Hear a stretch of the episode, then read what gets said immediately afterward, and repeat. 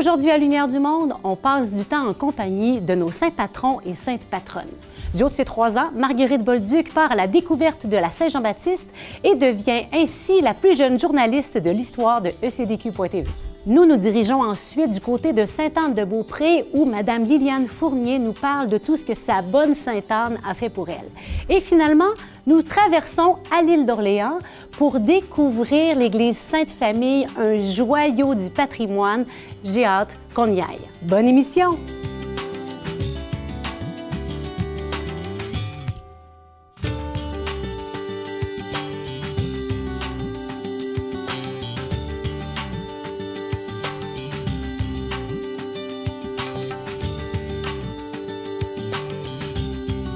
Avez-vous déjà entendu parler de l'expression saint ou sainte patronne? Eh bien, ça se dit du saint ou de la sainte dont on porte le nom. Ça se dit aussi du saint à qui on dédie une église. Par exemple, ma sainte patronne, c'est Sainte Geneviève de Paris. Eh bien, notre émission de ce jour rassemble nos coups de cœur et surtout de grands personnages des saints et saintes au cœur d'or. Saint Jean-Baptiste, Sainte Anne et la Sainte Famille, Joseph, Marie et Jésus. Je suis heureuse aujourd'hui de vous présenter de magnifiques reportages et nous débutons avec le saint patron de tous les francophones au Canada. Évidemment, il est bien connu au Québec. On pourrait dire c'est une vedette locale parce que le jour où on le fête, c'est celui qu'on a choisi pour souligner notre fête nationale. Alors, on se transporte en juin dernier. En famille, on a célébré ça du côté de Saint-Michel de Bellechasse. C'était une journée magnifique sur tous les points. Et du haut de ses trois ans, ma belle petite Marguerite a fait comme sa maman. Elle a pris le micro en main et a fait ses premières interviews. C'était mignon, craquant. Je vous laisse voir ça.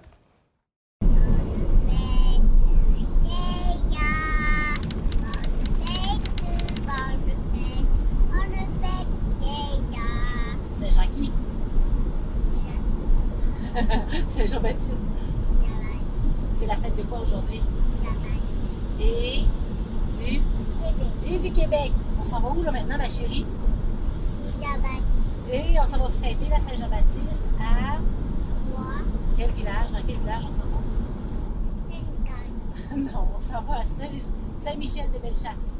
Ouais, il va avoir plein d'amis là-bas. Puis on va aller fêter la Saint-Jean-Baptiste. Qu'est-ce qu'on dit? On dit merci. Oui, oui. Mais aujourd'hui, on dit Bonne Saint-Jean!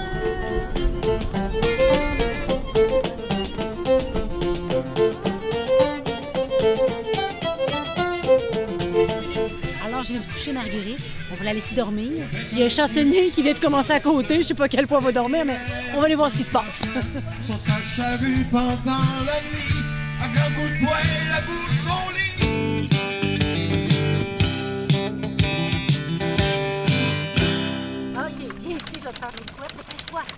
Allez hop, Minou. On est parti. Où est-ce qu'on s'en va? On s'en va à la louange.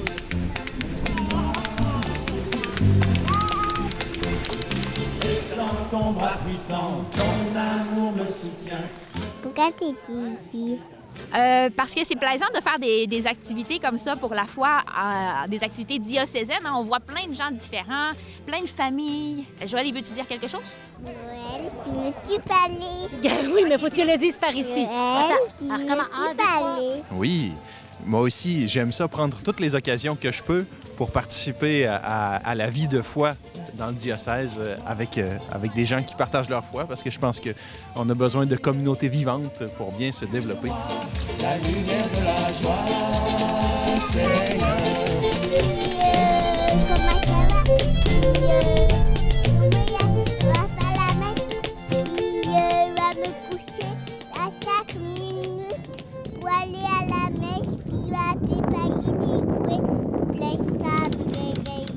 Je suis en compagnie du Père Martin Lagacé, l'instigateur de villégiature et tradition dans lequel s'inscrit cette belle fête de la Saint-Jean célébrée ces jours-ci.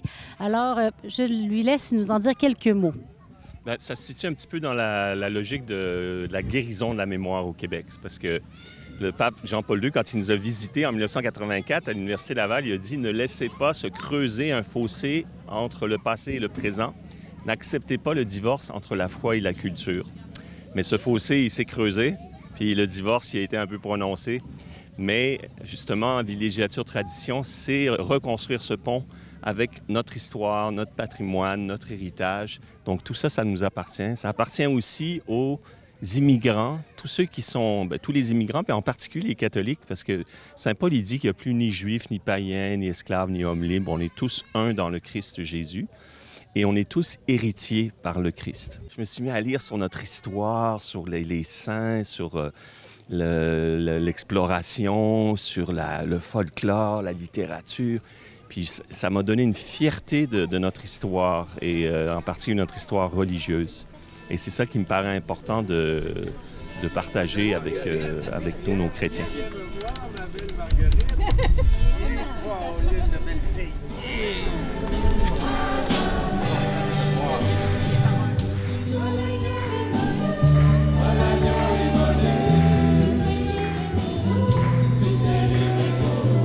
Judith, pourquoi es-tu ici aujourd'hui? Ben, je suis ici pour euh, célébrer l'été, notre fête nationale, montrer aux enfants aussi la fête euh, nationale des Québécois à la façon que moi je l'ai vécu quand j'étais jeune. Chez nous, c'était vraiment la Saint-Jean-Baptiste. Je faisais mes fêtes dans les cantons de l'Est, en campagne. Et puis, euh, ben, c'est ça, à Québec, il y en a une belle fête nationale, mais c'est plus la musique d'aujourd'hui, avec des artistes populaires, il n'y a rien de religieux. Ici, à Saint-Michel, écoute, c'est comme dans mon enfance, donc je suis contente de faire partager ça à mes enfants et une amie aussi de ma fille qui nous accompagne. À ton avis, de la foi dans la culture québécoise?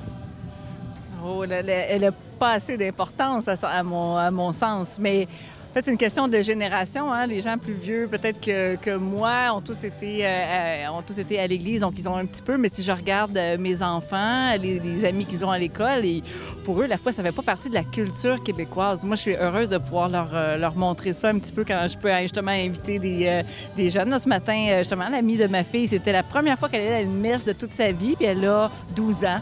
Alors, euh, elle a eu toute une messe de Saint-Jean-Baptiste traditionnelle. Elle a entendu parler de notre, euh, notre patron euh, du Québec. Je suis bien contente.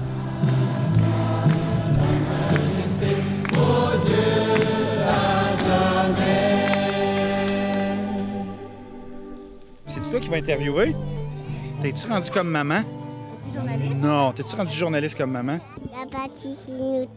Ça. Pourquoi Jean-Baptiste? Pourquoi Jean-Baptiste, c'est notre patron? Hmm, je sais pas. Peut-être que parce que Jean-Baptiste, il a eu une mission particulière. Puis ça, au Québec, c'est une mission extraordinaire, qu'on a vraiment besoin d'un saint qui va nous aider à retrouver cette communion-là entre les générations. Fait que toi, par exemple, avec ton père qui est après filmé, le Seigneur, hein, il faut qu'il passe pour qu'il y ait une continuité, qu'on se réconcilie avec notre histoire, puis nos pères, puis nos ancêtres, puis qu'on apprenne à transmettre aussi aux générations d'après. Comme toi, là, que ça a l'air de vraiment t'intéresser. là. Genre. Puis As-tu demande. d'autres questions? T'as-tu une autre question, Papa Thomas? Non. Non, tu dis. Ça va être tout. Merci beaucoup clair. pour essayer TV. T'es écœurant. Elle est super bonne. Bam, bam!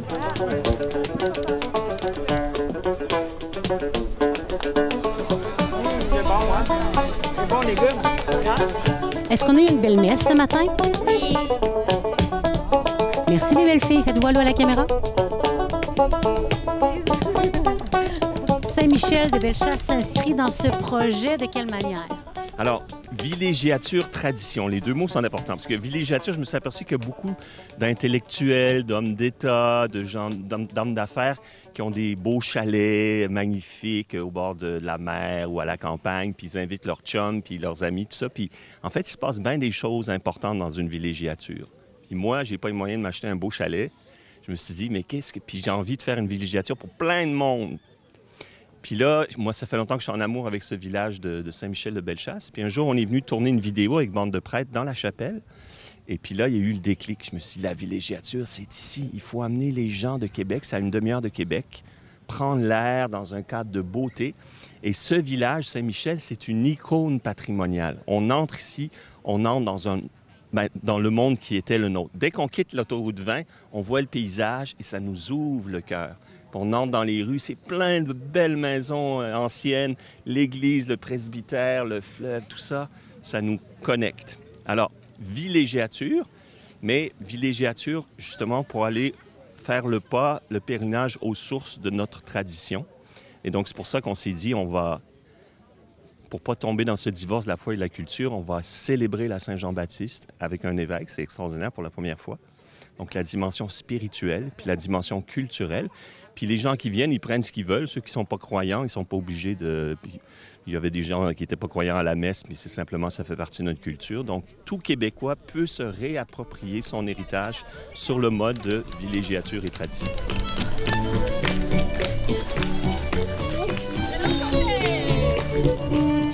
Ici en compagnie de valeureux Français qui ont fait le saut de traverser l'Atlantique et venir habiter ici.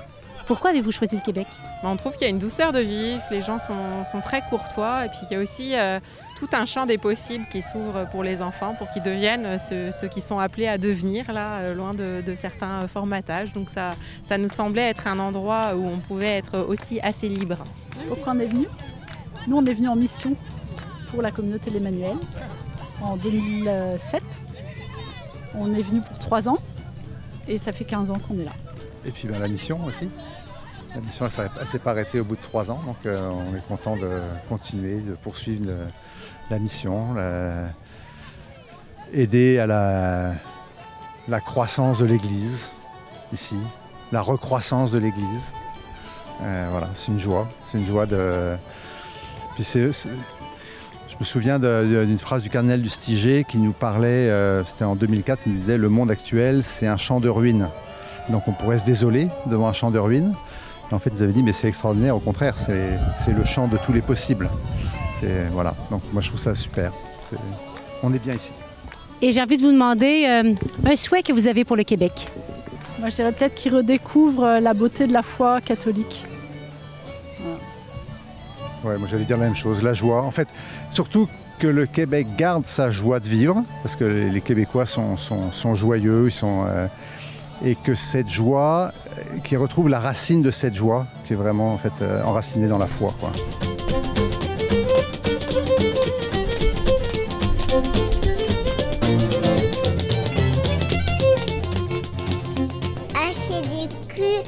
Marguerite Baluc, HDQ, télé. Et glacée. Crème glacée. C'est bon.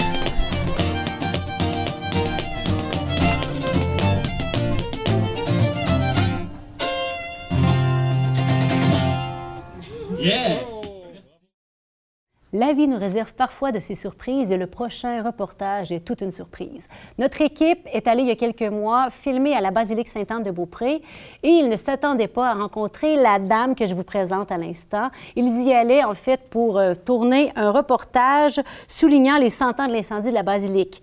Alors, quand ils ont rencontré Madame Liliane Fournier qui leur a livré un témoignage tellement touchant sur Sainte-Anne, on peut dire que c'était une belle surprise du bon Dieu. Et cette dame, Madame Liliane Fournier, de par son prénom, a Anne comme sainte patronne. Elle nous témoigne donc comment Sainte Anne a toujours veillé sur elle avec bienveillance.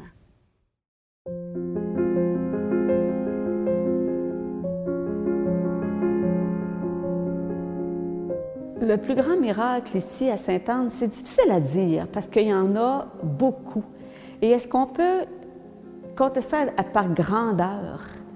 C'est plutôt l'importance euh, de, de ce qui se passe à l'intérieur de chaque personne.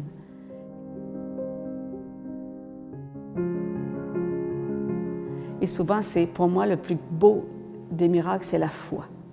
Souvent, ils rentrent ici, ils sont touristes, touristes, les fameux tourismes religieux, et qu'ils sont touchés par euh, la musique, par une beauté, par euh, une présence, un chant, et là, whoop, ça, ça, ils se transforment en, pèlerins. Ça, c'est un, grand miracle.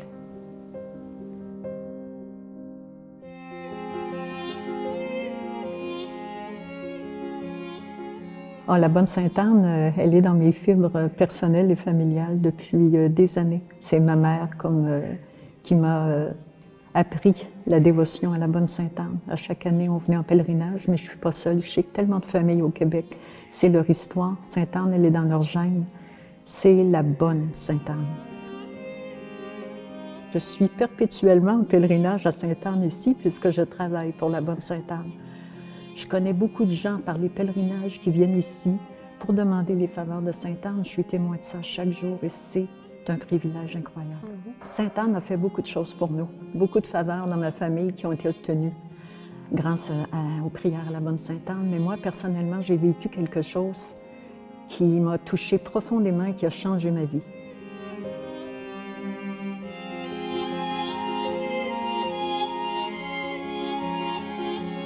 On reçoit beaucoup de demandes par le secrétariat. Euh, ils nous écrivent par le site Internet et souvent on les écrit sur papier puis on les déposer sur l'hôtel. Euh, des faveurs obtenues, on, en, on en obtient beaucoup. C'est- Les gens ont besoin de téléphoner à la bonne Sainte-Anne.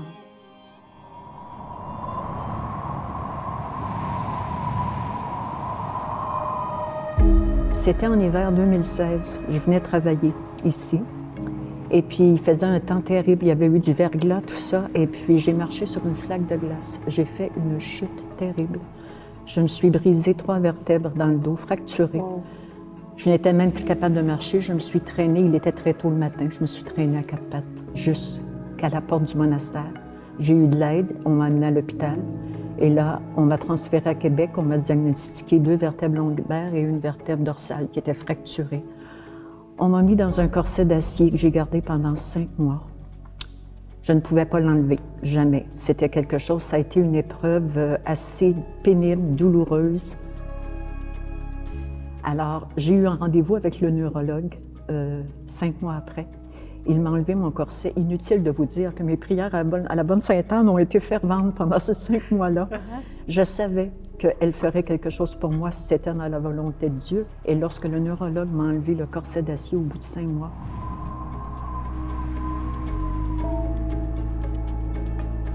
On a un secrétariat ici, le personnel est extraordinaire pour accompagner ces, ces gens-là dans leurs demandes, dans leur écoute.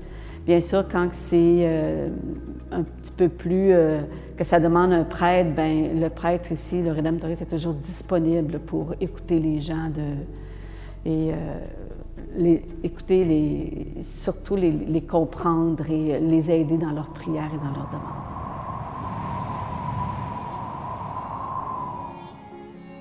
Je n'ai plus jamais eu aucune douleur. Je suis souple comme une jeune fille. Je peux me pencher jusqu'à toucher mes pointes d'orteil. C'est extraordinaire.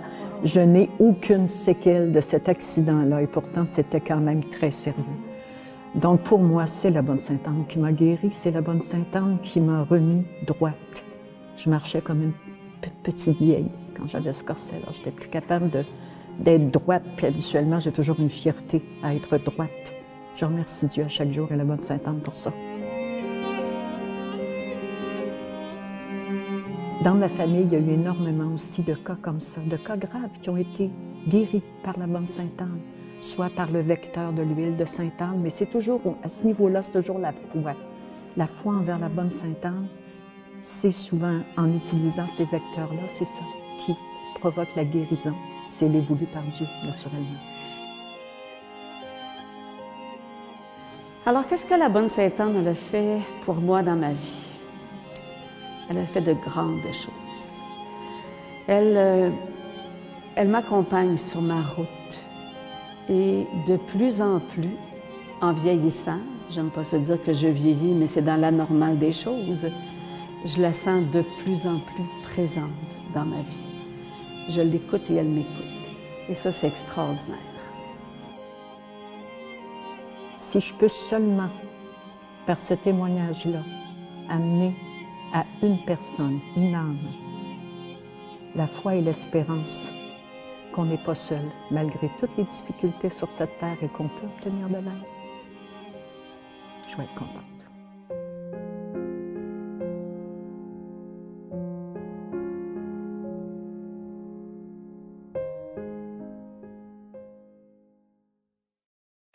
Quand je vous dis que la Providence est bonne, avouez qu'on était choyés de rencontrer et de recueillir le magnifique témoignage de Madame Liliane. Et maintenant, nous nous transportons du côté de l'église Sainte-Famille à l'île d'Orléans.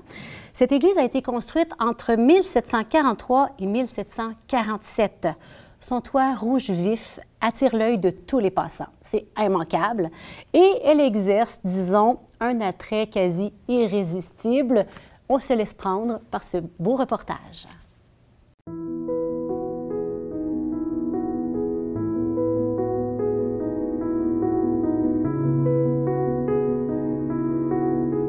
C'est une église qui date du régime français, qui a été très très bien conservée, qui n'a pas été transformée de l'extérieur, elle a été réaménagée de l'intérieur et elle est euh, la paroisse fondée par Monseigneur de Laval et tout ça. c'est l'origine de la colonie. Pour ce qui est euh, de la région de Québec et, du Québec, là, un, bijou euh, unique qu'on ne compte pas dans d'autres paroisses. La paroisse de Sainte-Famille a été créée par Monseigneur de Laval, qui avait une dévotion particulière à, la Sainte-Famille. D'ailleurs, on, le voit avec euh, l'église de Sainte-Anne, l'église de Saint-Joachim, euh, la Sainte-Famille ici. Donc, c'est Monseigneur de Laval qui a créé la première paroisse à l'île, qui au début n'avait pas de, patronyme, qui n'avait pas de nom. C'était la paroisse de l'île d'Orléans. Euh, c'était le cas en 1661. En 1666, avec l'ouverture des registres, c'est les registres de la paroisse de l'île d'Orléans. Et c'est seulement lors de la construction de la première église, grâce aux dons, entre autres, de Monseigneur de Laval et du séminaire, euh, que euh, ça devient l'église de la Sainte Famille et c'est la paroisse de toute l'île d'Orléans en 1669. Bizarre, ça. On a ici le premier registre des baptêmes conférés dans l'île d'Orléans, euh, a commencé de l'an 1666, 1667, 68, 69 et 70. Alors, euh, c'est extrêmement rare parce que les autres registres, je pense à la cathédrale de Québec, commencent en 1651 ou 56.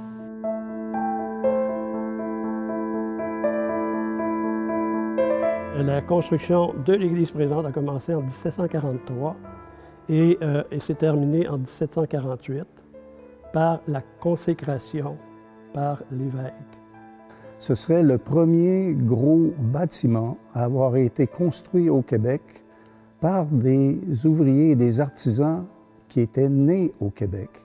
Parce que la, première église a été construite par des arrivants français, euh, des maçons et autres corps de métier, euh, qui ont euh, appris de, la façon la plus dure et ces, gens-là euh, réalisaient que malgré leur savoir, ils pouvaient pas, euh, les, bâtiments ne pouvaient pas résister au climat québécois.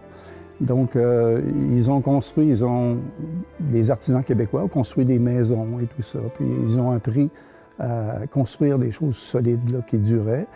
Et l'église Sainte-Famille serait le premier gros bâtiment à avoir été construit par des artisans québécois et qui a résisté au temps.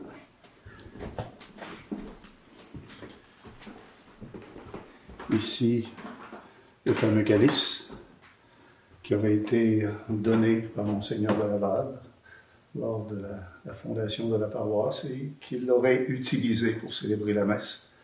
Euh, au moment où il venait à Sainte-Famille, parce qu'il venait de, temps en temps à Sainte-Famille en canot à l'époque, hein, parce qu'il n'y avait pas de, pont, etc. Donc, euh, il célébrait la messe avec ce calice.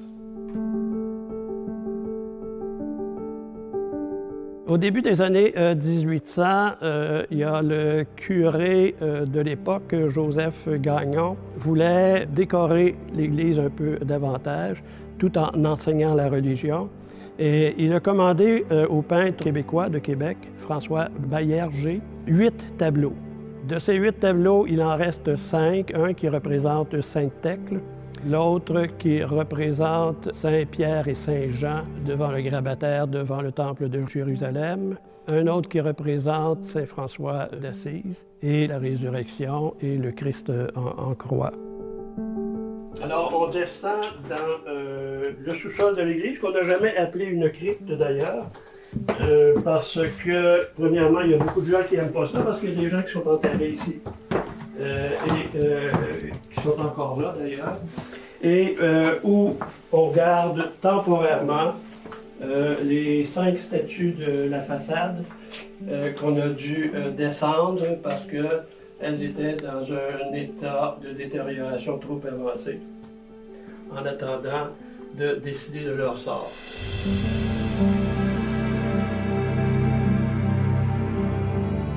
On a également des sculptures qui sont extrêmement euh, intéressantes. On a évidemment l'ange à la trompette au-dessus de la bavoie, au-dessus de la chair.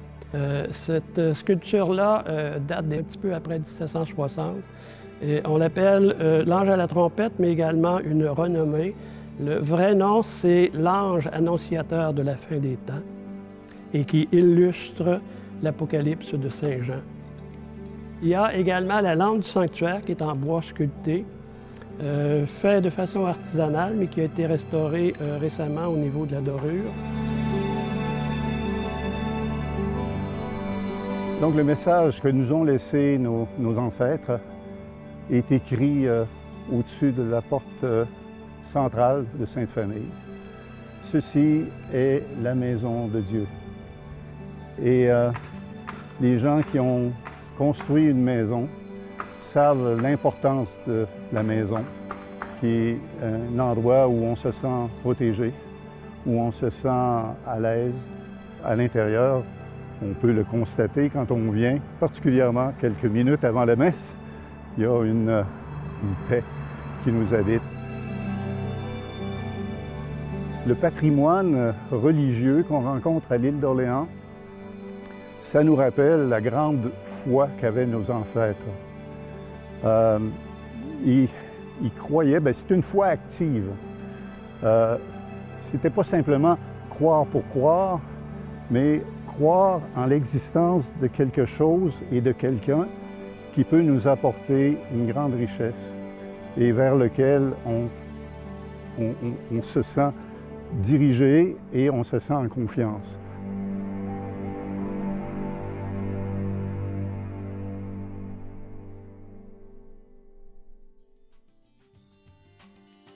J'espère que vous avez apprécié voyager avec nous, car je ne sais pas si vous avez remarqué, mais nos reportages du jour avaient un point en commun. Ils longeaient tous les trois le fleuve Saint-Laurent. Dans notre prochaine émission, un thème fort différent, mais plein d'espoir, sortir grandi d'un temps difficile. Et moi, je vous dis à la semaine prochaine!